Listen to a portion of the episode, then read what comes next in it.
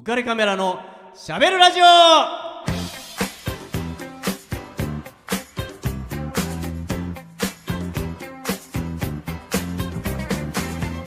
皆さんこんばんは浮かれックスことウェディングフォトグラファーの田底和彦ですビジネス構築プロデューサーの竹之内小桃です。そしてはい、皆さんこんばんは。ラーメン屋から前回タンジェントで終わりました。奥健一郎です。よろしくお願いします。よろしくお願いしますお願いします。正体不明のまま今週に来てしまいましたねすいませんでした。なんか知り切れてもらったんですよ、前回。本当にすいません。昨日はあれなんですよ夏至だったんですよ日の長さが、うんまあ、一番長いと長い。当時から比べると4時間50分もえ、そそんんなになにですか？長いそうなんですよね。へうんえ。だからまあねでも明るいもんねいつまでたっても。そうですね。うん。夕方になってねもやっぱ。なんか長い、なんか得した気分ですね。そうなんですよね。ね。本当ね。なんかね、ね。本当ですか？本当ですよ。暗がりが好きなんじゃないんですか？まあ暗がりの時もあり、好きな時もあります乗 らなくていいから。ついついの。ついつい乗っちゃうんですよね。怖いんです、この誘いあが。ー最怖いな。怖いんですよ危ない危ない気をつけよう。ちょっと。うん気をつけてください。ねまあいつまでもね明るい感じで、えーねはいいきたいと思いますえっとねまだまだ正体を明かされてないんでちょっとそその完了ちゃんと自己紹自己紹介って言ってください。正体明かすとかって。なんか、なんかちょっとひどい人じゃないですからね。いやでもねいろいろあるから本当に。そうか。いろんなね面があるからそれ今はいはい完了をやめて塞ぎ込んだりとかして、うんその後自分の道は開いたんですか、あ、それがね、やっぱり前回ちょっと父の話をしたと思うんですよね。ええラーメン屋さんの、はい。あれ、ちょっともう一個今思い出したんですけど、ええはい。すごい自分がね、ちっちゃい時だったんですよ。まだ小学校に上がるぐらい前の時に。えええやっぱりああいう仕事って土日稼ぎ時じゃないですか。うんだから僕、はい土日に普通のサラリーマンの家庭のように家族で遊びに行った記憶って全くないんですよね。そうそれでねある時に意を決して直訴しようと思って父親にえはい。はいお客さんの中をかき分けかき分け厨房に入っていったんですよ、はい。はい。そしたらで父の前に立ったんですよね、はいはい。そしたらやっぱ背中しか見えないわけですよ。ちっちゃいから自分は、はいあーなるほど。見上げてたんですけど、はいもうね背中がねもう汗でびっしょりで、あうん。シャツがもうべったりくっついてるわけですよ、はいはい。それでなんか歯を食いしばってすごい軽装してうん「チキシキショー」って言いながらうん丼に麺を入れるだけの作業なんですけど、はいはい。ものすごい顔してやってたんですよ。それ僕畜生畜生って？そう、えー。何に対して畜生って言ったら僕分からなかったんですけど、はい。うん。それ見た時に、うん。ピタッと泣いてるのはやんだ記憶があるんですよね。へーだからやっぱり今でも辛い時になると、うん。あの時が夢に出てくる時あります。お父さんの背中が。背中が。やっぱりその男ってやっぱどういうふうに生きるべきかっていうのを、その背中でこう分からせてもらったっていう記憶があるんですよ。へー。それがやっぱ当時はふっと蘇ってきて、うん。やっぱりああいう裸一貫でもう一回出直そうかなとあ思って辞めたんです、ものすごい大反対ありました。もう私の母親なんかはもう泣いてそうやめてくれと、ああはい。ね順風満帆ですもんね。近所の普通に考えたら。もうね将来出世頭って言われてたのにもうやめるそりゃそうですよ。で早稲田出て官僚になってそりゃねもう辞めるのはやっぱりねうん。まあしかしうんもう一回力出直そうということで当時はね僕は政治が世の中を変えるもんだと。今でもあもちろんそういう部分は大きいんですよ。もちろんそうなんですけどうん。当時は特にそういうふうに思ってたので、はいはい。松下整形塾っていうところに入って、ええまあ、官僚で私が入ったのは本当の初めてだったらしいんですけど、え。でまあ議員の秘書をやって今でも誰でも知ってる国会議員ですけど、はい。その方は当時無名だったんですけどね、うん。弟子入りさせてもらったり、はい。武者修行海外行ったりしてましたね、ええ。そういうのがありました、うん。はい。そこで当時整形塾の評議員かな、うん。役員やってた人が、まあ、京セラ創業者の稲森和夫さんとはいいうはい。方なんですよ。ええ。はいですごい。有名な人がボンボン出てくるね。ええなんか新聞でしか見ないような。でまあちょっとねある団体でご縁があって、ええそれでい何回かこうミーティングさせていただいているうちに、うん。まあいろいろ知り合いになってですね、はい。でその後私はあの IT 企業に行ったり、まあ、財団の役員やってたりいろいろしてたんですが、はいはい。稲森さんが、まあ、自分の母校が鹿児島大学だと。はいでその鹿児島大学で今度その稲森アカデミーって言いましてよくその大学に留学生センターとか障害学習センターってあるじゃないですか、はい。はいああいうのはやっぱり教授とか准教授が置くんですよね、うん。同じ研究施設なんです。学部じゃないですけど、うん。それを稲森アカデミーっても同じ位置づけで作るから、はい。お前が教授として赴任してくれないかっていうことで、ええ。まあ、実は全然レール敷かれてなかったんですけど まあしかしまああのすごいやっぱりいい方で10年ですかね。非常勤講師含めては15年、で鹿児島大学に、はい、という国立大学で教授をしてました何を教えてたんですか？経営です。まあ稲森さんの勉強会の清和塾っていうのがあって、はい。北から南までほとんど回りましたし、ん。中国の清和塾も行きましたし、へまあ、本当に講演もしたい研究もしたいいろいろやってました。その時のが元で今今度出す本にもつながってあれったんですけど。本出すんですか、出版する予定ではあります。ああはい。書いてる？書いてます。はい。ラーメン屋の経営哲学みたいなことですかね？あーちょっと違いますね。親父の背中を見て。ね次回とかに話そうかと思うんですけど。何ですか、はい。メニューは一種類に絞れとか。人生一本勝負だみたいな。違います違いますまあそれは関係なくはないですけどあえあで関係なくないの？マジで。いやいやそういう言葉は使わないっていうああなるほどはいね、まあ教授としてやってはいろいろ勉強させてもらったんです、はい。結局だから自分は政官民学渡り歩いてきたんですよ。はい、はい。4つの分野をですね、二人時ですね。まあ上海で就労ビザも取って2年間上海の貿易会社の副社長もやってましたし、はい。まあ、いろんなことをやってた本当にいわけですね。ろんなことですね。それでね今日も話したかったのは、ええ。まあそれはもう前置きで、はいはいあの長いな前置き。実はですね、はい。教授時代から平和活動をやり始めたんですよ。へー。はい、はい、それはね京セラ稲森さんとは全く関係がなくて、森っていう字が森林の森の方ですね、はい。はい。稲森アートプロジェクトグループっていう稲森典子さんってもう亡くなられたんですけど、はい。はい。すごい重度の今でパーキンソンをひどくしたの病にかかられた方がいらっしゃって、それでもう余命が本当5年ぐらいしかないって言われてたんですね。確か確か確かそうだったと思います。はい。でその裁判の時にうん芸術を通じて世界に平和を広げていきたいと。はい。うん。当時は稲森典子さんのことを誰も相手にする方はいなくて、ええ。はい。うん、結構大変だったんですよね、うん。まあ、しかし彼女の思いがすごくて、ええ。うんまあ、アマチュアの人たちが335が集まってきて、ええ。稲森芸術劇団みたいなのを作ったんですよね、劇団なんですね。うん。本当はアマチュアの劇団ですよ、ええはいはいはい。ところがそれを結構受けていって、ええ。いい感じになってきたんですよ、はいそれで僕が実は2011年にはい。ニューヨークの国連本部で講演をすることになりまして、うん。それが母母性と世界平和さらっとおっしゃいましたけど。ニューヨークの国連本部？はい。それは入れるんですか？ラーメン屋の人でも。一応まの息子でも。ああの手続き増えばあります。増えばありますけどね、えー。すごいですね。はい、今日はその平和活動をしたかったなと思って。今日？いきいきさつはあるんですよそれが、はいはい。まあ、結局そういうふうになりまして、ええ。その稲森典子さんを連れて行ったんですよ、うん。はい。で彼女はやっぱり手は動かない足も動かない口も聞けない。だからあのなんかこう打つんですよね。あ文字を打つような感じで。ああはい。あお声が出るやつじゃなくて？通じゃないです。文字を打つんですね。それはいで当時はなんとか意思表示をしてた、はい。必死にメッセージを打ったんですよね、はいはい。で最後に彼女のメッセージを代読したんですよね、はいそしたらね言ってる自分がね罠が触れてきたんですよ。もう本当に涙がぐわーっと出てきて触れてきてはい。そしたら周りがねしーんと聞き入ってて、えええまあ、今でもフェイスブック写真載っけてるんですけど、はい。うん。最後にみんなスタンディングオベーションでした。えおおうんすごかったです。すごい。ええええええ。もう僕も鳥肌が立ちましたね、うん。でその翌年に、はい。その劇団を連れてまた国連に行ったんですよ。あはい。常連ですねもそう。そしたらそしたらね、はい。あのキング牧師財団っていうのがあるんですけど、はい。あそこだとかいろんなところが講演をしてくれまして、ううん国連日本国政府代表部のホームページに今でも出てます。はい。うん。実は当時野田総理大臣もメッセージをくださったんですね、ええ。うんそれでそこからがすごいことになっていきまして、ええニューヘリテージシアターグループっていう、まあ、ブラックミュージックの殿堂みたいなところがあるんですけど、はい。そこが全面的に協力してくださって、ええ。毎年その稲森アートプロジェクトグループで名前を変えて、ええ。今でもやってるんですよ、ええ。それは劇団ですか？劇団ですみんなアマチュアの人たち、手弁当でやってるんですけど、ええ。それでその時にその劇団の人たち何人か呼んで鹿児島大学でパフォーマンスをしたりしたんですよ、ええ。学生呼んで,、うん。でその時にあのバリー・カージンさんっていう、まあ、ダライ・ラマ法王のお弟子さんええ。兼主治医みたいな方がいらっしゃって、はい。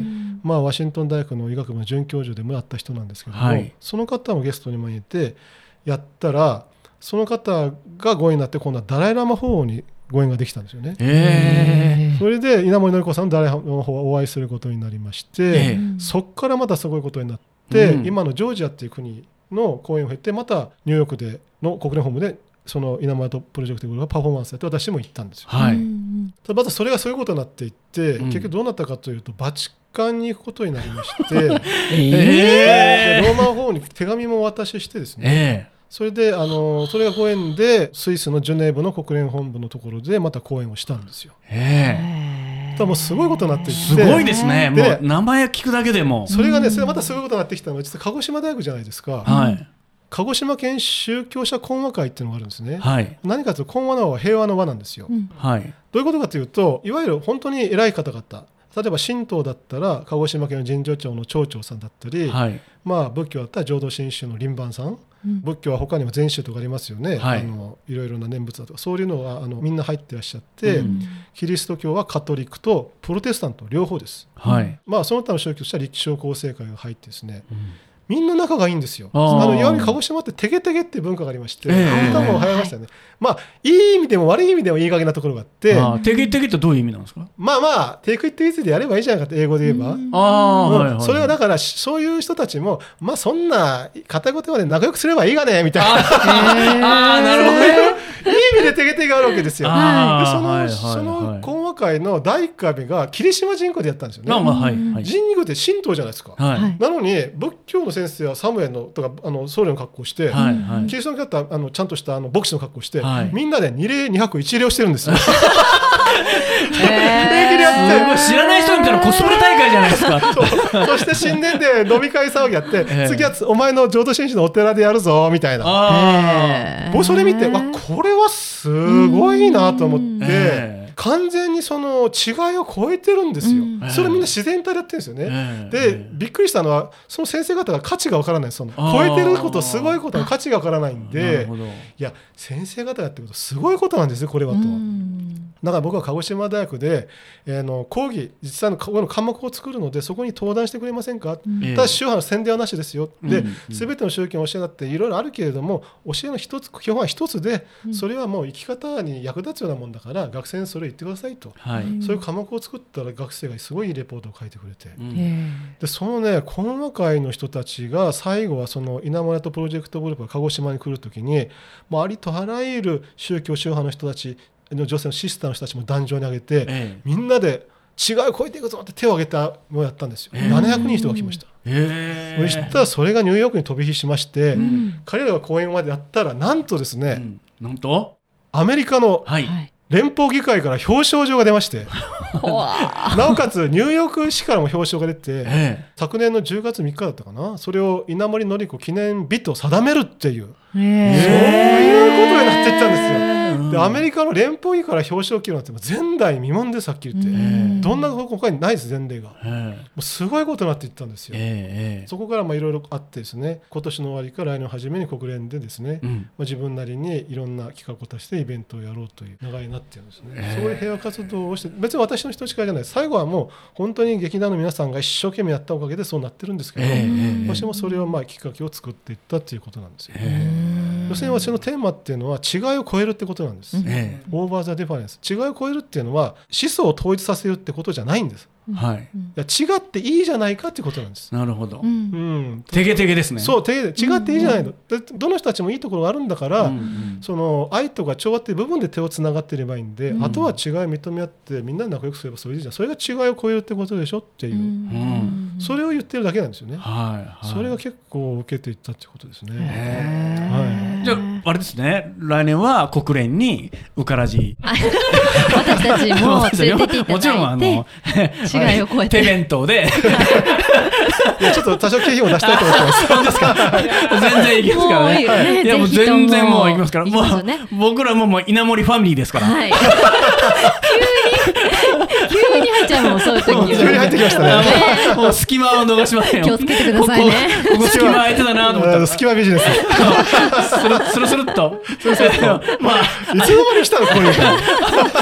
行っちゃいます。明日からね、もう、稲森ファミリーとしてもキリッとしてますから。はい。襟を正して。あと背中でこ語るとかね。そうですね。そうですね。いろいろ。い。やそれが元でね、うん。あの1年ちょっと前かな。国連世界平和協会っていうのができまして、はいそれは国連と EU ですよね、うんうん。で一緒にでき作った組織なんですけど日本も結構協力したんですよ、はい。でそこの協会の大使アンバサダーっていうのは、はい。オフィシャルパスポートを発行してもらって、うんあの国連の大使をサポートすると同時にですね、はい。あの EU 外交官としての身分も有してるんです。私は今外交官なんです、へえこれあれですか？ね今スーツにいっぱい、ねあのーバッジがついてます、今日つけてきたんですけどキラキラ。なんかもうこれがまあすごそうな。国連協会。これが国連本部こっちが EU でこっちはですね何かというとこれこっちはまあ国連こっちは日本なんですけど、はい。はい。あのこっちはまあまあ皇族でいらっ右しゃっね。右の方ね。右の襟ね。はい、はい。皇族でいらっしゃったのは梨本宮家っていうところがあって、はい。あの李雅子さんっていう方が韓国の最後の天皇の方と結婚して、はい。まああのいろいろな紆余曲折を経て最後は韓国の母となったわけですが、そこのまあ梨本宮家っていうところですね、えーまあ殿下からいただいて皇族のメンバーのつもりで頑張ってくださいと。このバッジいただいて、ええ。これが右こっちが国連ということでで今このかけてるやつがはい。あのなんか名刺みたいな。首からこれがまあディプロマットって書いてこれが外交官ということです。アンバサダー入りということで、まあ、ここはプリパスってことですね裏うがんそれですね、はい、そういうことを今やってます。それはあの今日僕らの方にもご用意していただいてる。んですそのバ バッジは。いやバッジ誰も手をつけられるわけじゃないので。稲森ファミリーの一員として僕らも欲しいな。レプリカで構いませんので、イニシャルイニシャル愛っていうバッジを作ります愛だけ。なんだ稲森ないですね。ラブの愛ですねってえー。はいじゃあ結局、はい。の肩書きとしてはそのそうですね、今、国連今あのそういうあのコンサルタントももちろんやったりはしてるんですが、ええ。大阪のある自治体の教育委員会の教育委員をしてます、はい、うんこれでも。国連の大使なの？あそうですね、国連協会の大使あの人権大使ですね。人権大使。同時に EU 外交官でもあると。EU の外交官、はい。あー。えすごいなあすごい人にねね今日は。いらっしゃいますよね。えっ、とうか うからじクオリティ大丈夫ですかね？ー 急に。川崎 FM から今世界に今ローマ法王に今バチカンに今まあ、ローとも来年また会う予定ですね。えあそ国連のイベントが2回目はバチカン、3回目はあのイスラムのメッカ、4回目日本っていうふうに。でもこれはあれですか？その、単純にうん。一体何が評価されたんだと思いますか、うん。やっぱりですねあのアート芸術を使うっていうのはすごい良かったなと思います。これが例えば学者指揮者の講演だったら必ず反対する人いるんですよ。俺はこう考える。うん。ところがアート芸術だったら、うん。みんながやっぱり同じ思い共有できるんですよね。スパーンとこう曲が入ってきて、えダーンと突き刺さってスパーンと腑に落ちて、うん。みんな本当に感動してよしやろうみたいな。アートって芸術ってそういう力があるじゃないですか。えなるほど、はい。それを使って違いを超えるってやってるのがいいのかもしれません。ええうんその劇団のやるお芝居はどこで見られるんですか？あそれはあの稲村とプロジェクトグループって私は今ちょっとまだそんなに深くかかってるわけじゃないですけど、ええええ。あのホームページを見れば出てます、あええ。今ちょっとコロナでねええ。あのできない状態であるみたいですけど、はい。それはほぼ全員日本人なんですか？全員日本人ですけど英語喋れます、はあえ。い、で最近ではニューヨークでですね、えうんうん。消防士、はい。あの9.11で亡くなられた要するにその9-11です。そうね。はい。内容はい9.11ですね、うんはい。そうそうそう。あれで亡くなられた人たちの物語をやって、ええ。最初はニューヨークでは大反対でしたよね、ええ。そんなナーバスなことやってくれるなと、ししかも日本人が何が分かんないみたいな、うん。でも結局受け入れられて、はいあの YouTube にも上がってますけどすごい評価高いですね。すごいですねなんか。ねえ。大丈夫ですか？皆さんついてきてくれてますか？前回とちょっと真面目な話だった。多少いや全然いいと思います。多少はね。じゃあここで曲を、えーかけてもらいたいと思うんですけど、はい、はい。剣坊が選ぶ曲は何ですか？うんやっぱりこれはウィアザワールドですかあねそうですね、はい。じゃあお聴きください。There comes a time when we heed a certain call, when the world must come together as one. There are people dying. Oh, when it's time to lend a hand to life, the greatest gift of all. We can't go on pretending day by day that someone make a change. We all a part of God's great big family. And the truth, you know, love is all we need.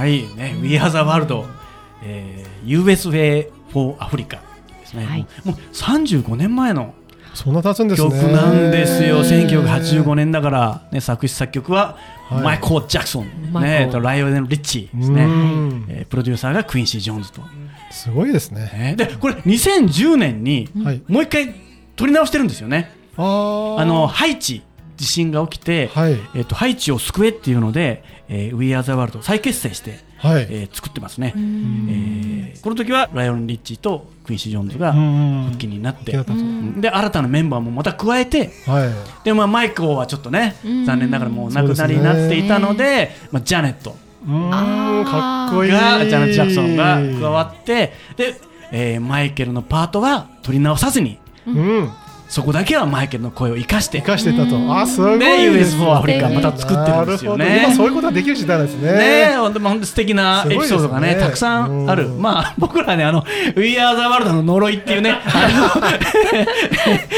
ちょっとね、面白い話もね、ちょっと、えー過去にこのラジオでやったことがあるんですけどね、71回目の放送ですかね、はい、えっともしよかったら YouTube でも検索して聞いてもらいたいと思いますけどね。はい。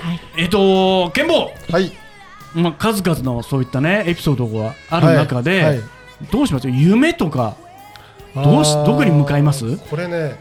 もうほローマ法まで行ってしまったダライラマまで行っちゃいま 行っちゃった後はどこに行きますかね？うん。例えばですねはい。今やっぱりコロナがすごい問題になってるじゃないあですか。はいはいはい。これも実は全然無関係じゃないんですよね。お。例えば今世界はコロナで混迷してて本当に今世界中のいろんな地域が同じ問題を抱えてるというすごい時代じゃないですか。うん。でじゃあこれ解決するためにどうすればいいの、ん。ね経済大国でいいんですか？関係ありません。うん。で軍事大国でやればいい関係ありません、うん。核戦核兵器数千発使ってぶっ潰してやる。できません、うんいやもう国境を使ってね封鎖してやる。できません、うん今までのそんなことで解決できる話じゃなくて、うん。僕がこの言葉好きなんです。よ over the difference 出た。over the difference ですね、ちょっと今巻き舌でしたね。うん。まあ、よ日本和製語だとジャパニッシュだと over the difference なんですけど。なんか R の発音がちょっと。あ英語で over the difference です。けどかっこいい。違いを超えるって。こももちゃんバイリンガルですから。ねいやいやいやいやいや、振らないでくちょださい。っと言ってください。いやいやいやいやじゃあ聞かせてもらいますよ。はいいやいやいや、やめてください。はい、続きたいね。後でね、はい。後で、後で。何これもったいつける感じ。まあ、じゃあちょっと Japanish でいきます要するに over the difference っていう言葉違いを超えてってことなんですよ、うん。あの超えるっていうのは何も思想をみんな統一させるってことではないんです、はい。そうじゃないの。そうじゃなくて、おとぎ話に例えると桃太郎っていう人がいました、はい。桃太郎は鬼退治をしたいと思いました、すごくそれで世直しをしたいと思いました、しかし連れてきた人は犬猿キジみんな違う人ですよね、うん。この人小桃太郎です そうなんです。確かにね。それ痛いだけ。確かに桃太郎は優秀ですよ。優秀だけど、み小んな桃太郎も優秀ですはい頑張りますよ。いやそっち一般人持ってこう。今私が話してるんですけど桃太郎優秀なんだけど、はいはい。でもみんなミニマム桃太郎になってたら鬼退治できないんですよ。やっぱりそういうみんな違うからその人たちが力を合わせるから鬼退治ができる。んであって、うんうんそれが違う超えるとい。うこと、うん簡単に言うと、だから別に思想を統一させるってことじゃないんですよね、うんだからそういうことをやっていってみんなが手と手を取り合って治療薬作るなりワクチン作るなりということをしていかないともうこの危機乗り越えられないわけです、うん本当にまあこれは決して自分の日常生活とかけ離れたところにある問題じゃなくて、毎日に密着している問題なんですよ。で僕はなんで政治家にならなかったのかというと、例えばこの前ラグビーのワールドカップあったじゃないですか。ありましたね。はい。ラグビーすごい盛り上がりましたでしょ、はい。あれ見て皆さんも思ったと思うんですけどトライするってすごい目立ちますしかっこいいですよね、ええ確かにそれは目立つし話題にもなる、はい。でもラグビーというのは最初にホイッスルをやるぞって鳴らす審判員がいてボールをパスしていって、スクラム組んでて地道な動きがあるじゃないですか、でじりじりじりじりと動いていくボールが、うん。それが要は世論ですよ。世の中の動き、うんでそれを見たフォワードがあ俺にボールパスよこせ。つまり政治家ですよね、うん。あこのボールもらったら、ね、票になるなとかこの俺マニフェストに入れたらいいなとかとにとにかくそういうことでボールもらってトライする。これが政治ではい。前半組が必要なんですよ。ううんん。だから今回のこういうコロナの問題でも本当に我々一人一人が違う超えていくみんなでこう助け合うという気持ちがないと乗り越えられない問題、え政治的なそんな手段さっき言った軍事的手段経済的手段国境的手段使ったって何もできないんですよ。うん。僕らは奥健一郎さんに票を入れればいいんですか？いやそういうことじゃない政治じゃない。っつってんじゃない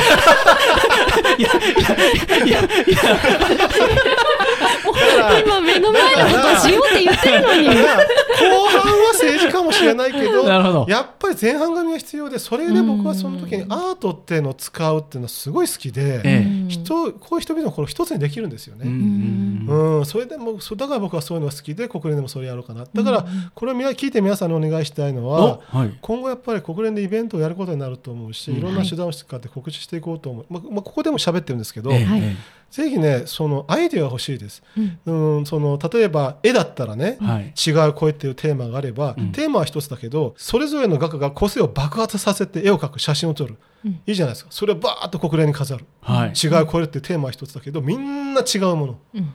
それが違う声ってことじゃないですか。はい。そういうようななんかこうアイデアが欲しいんですよ。うん、どういうような例えばアーティストビッグアーティストも呼ぼうと思ったら多分呼べると思いますし。すごい。